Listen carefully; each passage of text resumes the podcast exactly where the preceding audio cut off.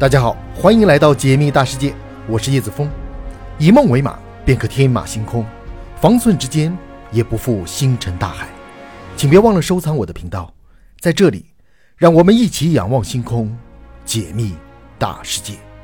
今天我们来聊登陆火星。人类早就已经在谋求有朝一日能够登陆火星，但火星之旅将持续六个月。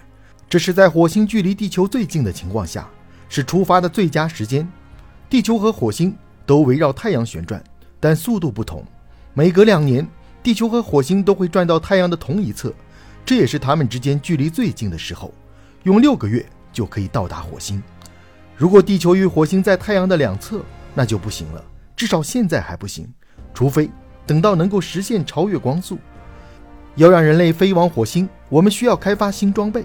但不需要新技术，我们的技术已经能够创造出我们所需要的。我们现在具备的去火星条件，比1961年肯尼迪总统启动月球计划时要成熟很多。我们都知道，在那之后八年，人类登上了月球。这些新装备包括战神系列运载火箭，也就是能够带人类去往月球甚至更远星球的新一代火箭。它的大小与大名鼎鼎的土星五号月球火箭相似。有三十六层楼那么高，土星五号是目前使用过的推力最强大的运载火箭，它可以将五十三吨货物送到月球轨道。而升级后的战神系列火箭，每次去往月球时，则可以多运载二十二吨货物。如果我们能够造出非常强大的运载火箭，那么运送同样多的货物到火星，就能减少发射次数。这对于我们的火星探索计划来说至关重要。猎户座载人飞船也是新装备之一。它的太空舱比阿波罗飞船的太空舱大二点五倍。被送入太空后，它会与月球登陆器对接。宇航员乘坐登陆器飞往月球后，飞船会在月球轨道中自行运行。任务结束后，飞船与登陆器再次对接，将宇航员送回地球。这座飞船的大部分设备都将来自空间站。一九九七年，宇航员杰瑞·林恩格在和平号空间站执行了长达五个月的任务。这几乎是去一趟火星的时间。在执行任务的过程中，林恩格克服了重重困难，包括一场发生在航天器上的严重火灾。火灾是由化学物质泄漏引发的，持续了九十秒。如果说有人知道如何操作火星飞船上的设备，包括那些救生系统，那么这个人非他莫属。我们对地球上的很多事物并不太重视，比如阳光和周围的新鲜空气，可在太空里，这些都要你自己创造。那里的生态系统是封闭的，你得循环利用很多东西，比如说，我们会用小漏斗或者吸液装置把尿液收集起来，把它们转化成水，然后把水转化成氧气，这样我们就可以在空间站里呼吸这些自制的氧气了。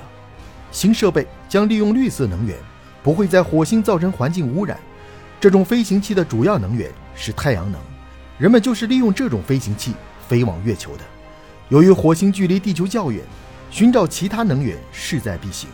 在火星上，太阳光的强度只有地球的一半，所以太阳能板的作用就没那么大了。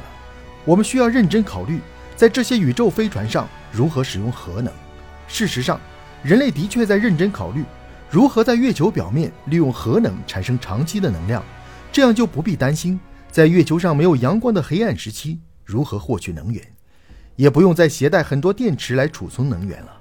当然，即便有了这些新设备，人类的火星之旅仍然充满变数，而且危机四伏。宇航员要面对的一个致命危险就是长时间的失重，失去了一直以来的负重，人体骨骼就会开始退化，磷酸钙会流失，而磷酸钙对维持骨骼的硬度至关重要。骨细胞的数量也将减少。一天二十四个小时，宇航员都漂浮在半空。身体结构会迅速适应新环境。为了对抗身体的这种不利变化，宇航员每天要做两个小时的跑步训练。尽管如此，当宇航员回到地球时，身体强度只有过去的百分之六十五，很多肌肉出现萎缩，臀部和脊椎下部的骨骼退化了百分之十四。在太空，骨骼中的钙质会逐渐流失，对于长期的飞行来说，这可能是个致命的问题。当宇航员回到地球后，需要通过高强度的体能训练，才能逐渐把骨骼的损耗从百分之十四降到百分之二。长期完全失重所带来的骨骼流失问题，如果不能解决，别说移民火星，就连能否登陆还是一个未知数。但科学研究从未停止，很多人提出了人工重力，也就是让飞船不断的自转产生重力，给骨骼增加一定的压力。因为在完全失重的情况下，骨骼是没有任何压力的，它会以每个月百分之二的速度退化和流失，这会是一个大问题。如果想让宇航员健康的到达火星，那么他们必须在飞行中一直保持健康。没有人曾经建造过一个可以旋转的飞船，大家都不想做第一个吃螃蟹的人。但很多人相信，这种能够制造人工重力的飞船会成功的带我们去往火星。火星之旅还有一个潜在的危险，那就是太阳风暴。太阳发射出的高速离子流，可以轻而易举地把毫无防护的宇航员杀死。所以在技术上，我们还需要发明一个能抵抗太阳风暴和辐射的装备。最简单的方法，可能就是一个防爆舱。如果能预先知道太阳风暴到来的时间，比如说利用导航卫星来进行准备的预测，这样我们就能及时的躲进防爆舱，等风暴过后再出来。在火星上也可以这样做。风暴预警发出后。我们就可以躲进一个防爆屋之类的地方。只有解决了上述的所有问题之后，我们才可以安全的到达火星。